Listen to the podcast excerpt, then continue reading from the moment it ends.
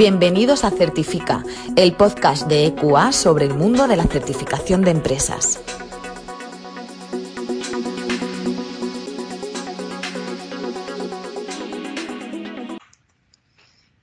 Buenos días, damos la bienvenida a todos los que nos estéis escuchando en estos momentos. Bienvenidos al podcast semanal de EQA. Recordad que en cada uno de los programas vamos a contar con la presencia de profesionales que nos ayudarán a comprender mejor las necesidades actuales y futuras de las compañías y también que nos explicarán un poco sobre todas las novedades en materia de certificación. Hoy vamos a charlar con Jorge González, él es responsable del área de certificación de sistemas de gestión de compliance y anticorrupción de EQUA desde el año 2016. También es doctor en Derecho por la Universidad Complutense de Madrid y ha sido colaborador honorífico en esta universidad, siendo actualmente profesor tutor en la UNED. Jorge también es colaborador habitual de otras instituciones de enseñanza y además de ejercer la abogacía, ha tenido la oportunidad de trabajar con organizaciones IBEX y otras grandes corporaciones. Buenos días, Jorge, ¿qué tal? ¿Cómo estás? Hola, ¿qué tal? Buenos días, Marta. Encantados de contar hoy contigo. Entrando un poco en materia, Jorge, y aprovechando tu trayectoria, mm, ¿qué opinas del camino recorrido en el ámbito del compliance en España? Y a su vez, ¿tú crees que el mercado o las empresas han alcanzado ya la madurez? Bueno, yo creo que esa es, una, una buena pregunta para la que todavía no tenemos respuestas o las respuestas son muy variadas. Desde luego, hemos avanzado mucho, hemos avanzado yo diría que muchísimo, eh, porque bueno, el mundo del compliance, como, seguramente muchos de los que nos escuchan sepan, eh, en España aterriza de golpe y en el ámbito del conocimiento público en 2010 con una muy famosa reforma del Código Penal, eh, debido a la cual cuando se produjese un delito en una organización cumpliendo una serie de características, pues la propia organización podía ser responsable penal. Eso implicaba que puedes asumir eh, cuantiosas multas eh, y luego otras cuestiones que, no son menos, menos graves como la, prohibición de realizar determinadas actividades o incluso el cierre de la empresa en caso de que ese delito eh, pues, se producido fuese muy grave y, tuviese un impacto importante. bueno, realmente el compliance viene de mucho más atrás y, y, todo el mundo lo sabe, sobre todo el sector financiero, asegurador, pero en España la realidad es que, es que entró de golpe con esa reforma del Código Penal y entró de golpe lo que se llama el compliance penal, es decir, establecer modelos organizativos para tratar de prevenir que se produzcan delitos en el día a día ordinario de una organización. Estamos hablando del año 2010 eh, y es verdad que tardó en arrancar porque prácticamente hasta la reforma posterior del Código Penal de 2015 pues no, no, no empezaron o no empezamos quizá eh, por desconocimiento o por miedo a, tomarnos en serio este, este tema, pero en 2015, con la reforma del Código Penal, que además establecía eh, nuevos incentivos para las empresas a la hora de establecer estos planes de prevención de delitos, pues las cosas cambiaron. Y además coincidió en el tiempo, eh, hablando un poco de ese recorrido histórico, con la publicación justo en diciembre de 2014, un poco antes, un año antes, del primer estándar internacional en materia de compliance como era la ISO 19600 que prácticamente pues no necesita presentación. Era un estándar que recogía las buenas prácticas internacionales dentro de la estructura de alto nivel ISO, eh, que es muy conocida y que se lleva usando, eh, llevaba ya usándose algunos años, eh, pues para establecer un marco de cómo, una metodología sobre cómo establecer estructuras de cumplimiento en las organizaciones que podía ser perfectamente aplicable para establecer estructuras de cumplimiento penal o modelos organizativos para prevenir delitos en las organizaciones. Y ahí yo creo que es realmente cuando arrancó, cuando arrancó el mercado, arrancaron el grueso de las empresas, no sé si tanto a implementar estos modelos organizativos, estas estructuras de control, pero desde luego sí a conocer que esto existía, eh, conocer que no tener estos modelos era un riesgo y a empezar a acudir a foros, coincide más o menos también con la creación de las principales asociaciones y las primeras en materia de compliance en España. Bueno, digamos que en 2015 eh, realmente es cuando se empieza a hablar de compliance en España.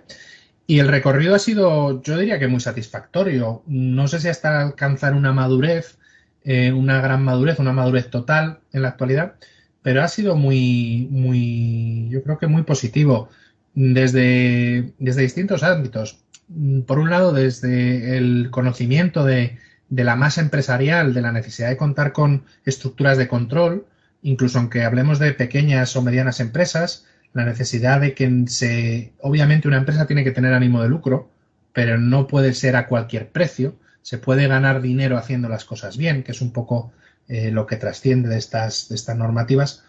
Y además, en el caso concreto, tanto internacional como el español muy concretamente, se ha seguido trabajando en el ámbito de la estandarización y de la reunión de buenas prácticas, porque bueno, el Código Penal en 2015 pasa a desarrollar de una forma elemental qué requisitos tienen que tener estas estructuras organizativas para prevenir delitos, pero en el año 2016 a finales se publica la ISO 37001, que establece con esa eh, sistemática de la ISO 19600, pues ya establecía un marco para prevenir las prácticas de soborno, muy vinculado a la corrupción, eh, que ya aterrizaba un poquito más esas estructuras eh, determinadas en la ISO 19600 a finales de 2014. Y en España digo siempre que, que, somos unos alumnos avanzados en el marco de la estandarización y de la normalización, porque prácticamente de forma sucesiva se publica el estándar UNE 19601 que a pesar del número que lleva no tiene o no, no está vinculado formalmente a la ISO 19600. Esto me gusta mencionarlo porque, bueno, a veces se escucha que la UNE 19601 es eh, la versión certificable de la ISO 19600 o que es la versión española de... No exactamente, es un estándar independiente, autónomo, que hicimos en España, se hizo en los comités de normalización en España y que lo que pretende es adaptar, eso sí, la sistemática de los estándares internacionales de compliance a la realidad del Código Penal español, donde el Código Penal en apenas cinco párrafos te dice cómo tiene que ser ese modelo organizativo para prevenir delitos, pues el estándar UNE te lo dice en 40 páginas, 45 páginas. Con lo cual te detalla eh, de mucha mejor manera cómo hacer las cosas y a través de una herramienta de autorregulación empresarial, es decir, no es obligatorio hacer las cosas como te dice la UNE, eh, pero claro, mm, entre hacer las cosas como tú creas que están bien hechas y hacer las cosas como el consenso general dicen que se hacen, pues siempre parece más recomendable hacer las cosas conforme a, lo que dictan los estándares, porque los estándares no son más que un montón de personas, de partes interesadas, eh, gobiernos incluidos, que deciden dotarse de mecanismos de autorregulación para hacer determinadas cosas. Es algo que lleva funcionando en el mundo de la calidad, la gestión ambiental, décadas, desde los años 80, eh, y recientemente en otros ámbitos como la seguridad de la información, la protección de datos, la ciberseguridad, bueno, que no es, que no es algo que llega con el compliance, que es algo que, lleva funcionando mucho tiempo en el, en el mundo. Y de hecho el éxito de la UNE es tal que se elabora en el año 2019, se publica una UNE, una UNE 19602 eh, en el que el objetivo aquí es evitar o tratar de tener sistemáticas para evitar en la medida de lo posible las infracciones tributarias, eh, que como todos sabemos, pues uno puede cometer un delito fiscal, pero sin necesidad de cometer un delito fiscal eh, puede cometer una infinidad de infracciones tributarias por las que también puede ser sancionada una, organización. Entonces, digamos que desciende un poco eh, el foco del, compliance penal de evitar los delitos. Ah, no, no, también quiero evitar cualquier tipo de infracción, aunque no sea, aunque no sea un delito. Y, de hecho, en la actualidad, pues está ya hablando de crear un estándar eh, sobre compliance en el ámbito de la competencia, también español. Mm, lo que quiero decir, yo creo que luego lo comentaremos un poquito más en detalle, que hacia dónde vamos es apasionante, pero no es menos apasionante de dónde venimos y cómo yo creo que si no, bueno, yo creo que en esto nunca uno alcanza la madurez, pero desde luego se han dado pasos muy, muy importantes en España. En el, ámbito internacional se han dado, se ha puesto, digamos, la semilla, eh, pero desde luego España ha, ha cogido un protagonismo importante en la estandarización y el establecimiento de marcos organizativos basados en buenas prácticas y en permitir además a las empresas, que es al final de lo que se trata, de dotarse de sistemas que además puedan ser sometidos a auditoría, ser sometidos a certificación,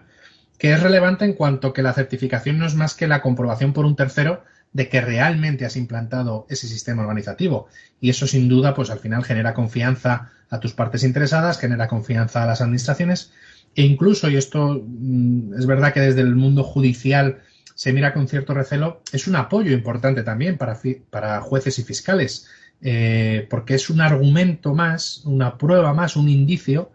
pues de que una organización realmente ha querido hacer las cosas bien y lo que haya podido pasar, pues ha sido un accidente. Pero bueno, yo creo que, la madurez, o sea, estamos en un nivel de madurez mm, yo diría, razonablemente bueno, con mucho por delante también, es verdad. Eh, bueno, por lo que comentas, hemos avanzado muchísimo, ¿no? Pero yo creo que a las personas que nos están escuchando eh, también les va a interesar, eh, y aunque has dado una pequeña pincelada, las novedades en compliance que tenemos para este año, para 2021. Pues, pues sí, para 2021 y 2022 y, y los próximos años. la verdad es que hay muchísimo. ya aprovecho también, ya que, ya que estamos hablando de esto, de que realmente este, este, este mundo de la mejora continua, que es eso que se suele decir de las estructuras de alto nivel ISO, eh, en casi cualquier estándar no acaba nunca, porque todos, incluso los de calidad, obviamente, el estándar de calidad actual no es el mismo que el de hace 30 años, todo evoluciona. Y en compliance no solamente evolucionan, sino que además se van generando nuevas, nuevas sistemáticas, nuevas metodologías. Quizá el, punto más importante va a ser la ISO 37301 este año, que, como seguramente muchas de las personas que nos escuchan eh, ya saben, es la evolución o nace de los trabajos de actualización de la ISO 19600, que como comentaba antes se aprobó o se publicó a finales de 2014. Eh, es una actualización del estándar, eh, contiene algunas novedades. Ciertamente en cuanto a su contenido no es un, no es un cambio radical, pero sí que tiene algunas novedades importantes y una de ellas seguramente sea la posibilidad de pasar de ser un estándar de guía, un estándar de orientación, a ser un estándar de requisitos. Eh, y no es menor ese cambio en la medida que implica que precisamente las entidades de certificación, como EQA o como cualquier otra, eh, vamos a pasar a jugar un papel relevante. ¿Por qué? Porque el hecho de que el estándar cambie de orientación y de guía a requisitos, lo que permite es introducirlo en el ámbito de la, en un ámbito parcialmente reglado, como es el de la auditoría y la certificación. Es decir, las entidades como EQA pues podrán acudir a una empresa que ha establecido su sistema de cumplimiento estructural eh, siguiendo el estándar ISO 37301 y someterlo a una auditoría por una tercera parte independiente, imparcial. Eh, bueno, tratar de dar seguridad al mercado. Pero eh, es verdad que estructuralmente pues el estándar sigue siendo o claramente de su lectura pues uno por lo menos de las versiones que, hemos podido ver en fase de elaboración, pues, pues claramente es, una actualización de la ISO 19600. Pero no es lo único que vamos a ver este año 2021, porque hay más cosas en la cocina del, mundo de la autorregulación empresarial en el ámbito del compliance y también en el ámbito legal. Eh, está también en marcha eh, los trabajos de elaboración de una ISO 37002, eh, que va a tratar sobre canales de alerta canales de delación, eh, más comúnmente conocidos como canales de denuncia, pero yo creo que cada vez estamos más profesionales de acuerdo en que utilizar la palabra denuncia quizá, al menos en su traducción al castellano, no sea la palabra más indicada. Pero bueno, es un, estándar en el que se va a sentar pues un poquito la estructura y la metodología para tener un canal de alerta, un canal de, un canal de, delación, por decirlo así, dentro de las organizaciones eh, siguiendo pues toda la sistemática de buenas prácticas internacionales y la estructura de alto nivel ISO. Y esto en realidad va a ser relevante porque se aprobó hace no mucho tiempo la directiva eh, de protección de los denunciantes o de los, sí, de los denunciantes de infracciones de la Unión, eh, que es así, es una norma legal, legislativa, de obligado cumplimiento que está pendiente de transposición en España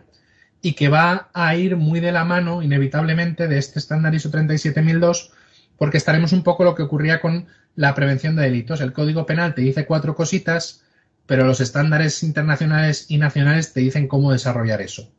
Pues en el mundo de, los canales de alerta o, de denuncias, pues quizá veamos una réplica. Eh, la directiva europea te sienta las bases y las obligaciones básicas. La transposición a la legislación española seguirá esa misma línea de, de mínimos, pero tendremos a su vez esa ISO 37002 que te dirá cómo hacer eso conforme a las mejores prácticas eh, internacionales. Muy interesante, muy interesante también va a ser la publicación. Y hay más, también se va a publicar eh, una ISO 37000, eh, sin número al final, que a diferencia de todas las demás que estamos hablando, no va a ser un estándar de sistemas de gestión, no va a generar una metodología para, para establecer un sistema de cumplimiento, por decirlo así, sino que se va a centrar en dar orientación y en dar, en fijar propuestas de marcos para estructurar la gobernanza en las organizaciones. se va a salir, digamos, un poco de lo que llevamos trabajando en compliance en los últimos 7-8 años eh, y va a ser, desde luego, yo creo, un, soplo de aire fresco y hay mucho, mucho interés por ver realmente esta norma que, propone, porque, como digo, no va a ser una estructura de sistema de gestión, no va a ser una metodología para ayudar a las empresas a estructurar su sistema de gobernanza, sino que va a ir más por la guía, la propuesta, el ejemplo. Creo que va a ser un, un estándar interesantísimo. Y, y, bueno, y hay muchas más cosas, hay muchas más cosas. Eh, desde luego, lo que nos estás contando, esto no parece que de hecho podemos augurar eh, pues bueno, es que claro, si, si, podríamos tirarnos hablando muchísimo tiempo, pero, pero por ejemplo, eh, no sé si a final de este año, quizá el que viene, van a empezar los trabajos de actualización de la ISO 37001 antisoborno, la que se aprobó en 2016, pues le toca someterse también a un proceso de revisión. No dentro de tanto veremos los procesos de revisión de las normas UNE españolas, al menos de la norma UNE 19601. Y todo ello, eh, además, aderezado con que la estructura de alto nivel ISO eh, está también ahora mismo en un proceso de actualización. Con lo cual, cuando esa estructura de alto nivel se actualice, cambie, no va a ser un cambio radical, no parece que lo vaya a ser, pero va a haber un cambio, pues lógicamente todos los estándares que se han publicado de manera previa a esa actualización tendrán que ir pasando, pues al final por sus procesos de, actualización. La 37001 empezará este año, seguramente, a final de este año, eh, y progresivamente, pues las normas son españolas, y, efectivamente, pues esto no, esto no se acaba, esto no se acaba. Entonces, eh, viendo un poco de dónde venimos y hacia dónde vamos, eh, ¿qué le recomendarías tú? ¿Qué, recomendación le darías a todas estas personas que nos están escuchando hoy? Bueno, pues, bueno, al final es una recomendación. Eh, yo creo que la, quizá aquí lo más, lo que más curiosidad ha generado, especialmente en los departamentos de asesoría jurídica de las empresas, y, lo, hablo en primera persona por, por mi experiencia y porque de formación, pues, eh, pues al final soy jurista, he ejercido la abogacía muchos años. Em, normalmente, como abogados, eh, ahora no voy a hablar como responsable técnico ni como auditor, como abogados estábamos acostumbrados a que en las empresas las cosas se hiciesen de tal manera porque lo recogía una ley. Una ley te decía que tenías que hacer esto o que no podía pasar aquello y no, no estábamos tan acostumbrados, como hablo ya digo, en primera persona como abogado y como, como jurista, no estábamos acostumbrados a que realmente no viniese en la ley la forma de hacer las cosas. Eh, no estábamos acostumbrados al mundo de la autorregulación empresarial, al mundo de la estandarización, de la normalización. Es un mundo que como juristas, como abogados, a muchos pues nos pilló un poco de sorpresa o, bueno, es realmente un ámbito en el que no, habíamos, no estábamos acostumbrados a trabajar. Pero parece, y ya estamos hablando de que son muchos años, porque finales de 2014 parece que fue ayer, pero ya son unos cuantos años, más de un lustro, eh, todas estas metodologías sistemáticas para cumplir obligaciones parece, y parece que así va a seguir, que no van a estar en las leyes, no van a estar en las directivas europeas, sino que van a estar en estándares de autorregulación empresarial. Eh, porque obviamente si la ISO 19600 en 2014 hubiese sido un fracaso, no, no se hubiese publicado una ISO 37001 en 2016, ni las normas UNE en 2017 y en 2019, no estaríamos ahora hablando de la nueva ISO 37301, ni de la 37002, ni de la 37000. O sea, lo que parece claro es que en el ámbito concreto del compliance, y el compliance entendido en su más amplio sentido, eh, estructural, no solo penal o no solo tributario, eh, parece que va a ser la vía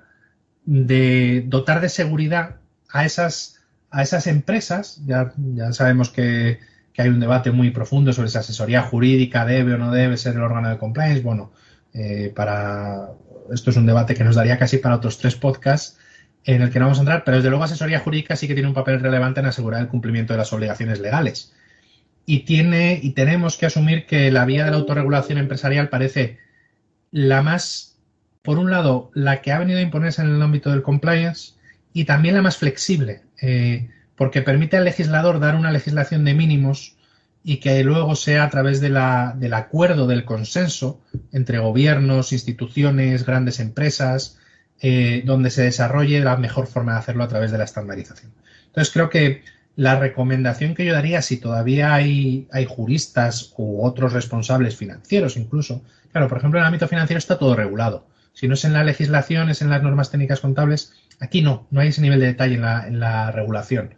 Eh, mi recomendación básica, básica sería que hay que acercarse al mundo de la estandarización, incluso participar en él. Eh, yo a través de, de pues, pues soy miembro del Comité de Normalización en España de los estándares de compliance penal y anticorrupción. Creo que es un ámbito precioso, es un ámbito muy flexible y, desde luego es, el camino, parece, nos guste casi o no nos guste, aunque a mí personalmente me gusta mucho, es el camino eh, que, que hacia dónde vamos. Como decía, se han publicado muchos estándares y más que se van a publicar, con lo cual es necesario conocerlo y es necesario que yo, hablando de la madurez de la, primera pregunta que me hacías, es quizá el punto donde estamos, en esa transición, en esa transición de yo hago las cosas como creo que están bien, a pasar a hacer las cosas eh, como dicen las buenas prácticas internacionales a través de los estándares que están bien. Eh, publiqué un artículo hace un par de años que creo que se titulaba De la improvisación a la estandarización y venía a decir algo resumiéndolo muy mucho, que hacer las cosas como tú crees que están bien, seguramente te lleve, si eres un buen profesional, a hacer cosas que están muy bien. El problema es que no solamente hace falta que las cosas estén bien, sino que sean reconocibles y reconocidas en el marco del tráfico mercantil y de la autorregulación. De tal manera que la única forma de poder hacer cosas que estén muy bien y que además sean reconocibles, pues es a través de la estandarización. Mi recomendación sería claramente que se acerquen al mundo de la estandarización, y de hecho los que ya hayan implementado estructuras de cumplimiento en sus organizaciones empiecen a buscar o empiecen a planificar cómo ir transformando esas estructuras de cumplimiento hacia la metodología, hacia la estructura que te proponen los estándares en, la materia. Esa sería mi, recomendación. Pues, pues terminamos por aquí. Muchas gracias, gracias por compartir esta información. Eh, vamos a dar también las gracias a todos los que nos estáis escuchando. Deciros que todo el equipo de QA estará encantado de ayudaros si surge alguna duda. Y por supuesto estoy segura de que, Jorge también podrá, podrá, ayudaros. Por último, vamos a recordar que desde QA realizamos webinars periódicamente, tratamos temas de todas nuestras divisiones eh, cambio climático, sistemas de gestión, I más de más finanzas sostenibles, RSC y, por supuesto, también compliance. Eh, los webinars de compliance los celebramos siempre el último viernes de cada mes. Podéis encontrar la programación de todos nuestros webinars en equa.es barra webinars. Eh, nos despedimos, muchas gracias y os esperamos la semana que viene.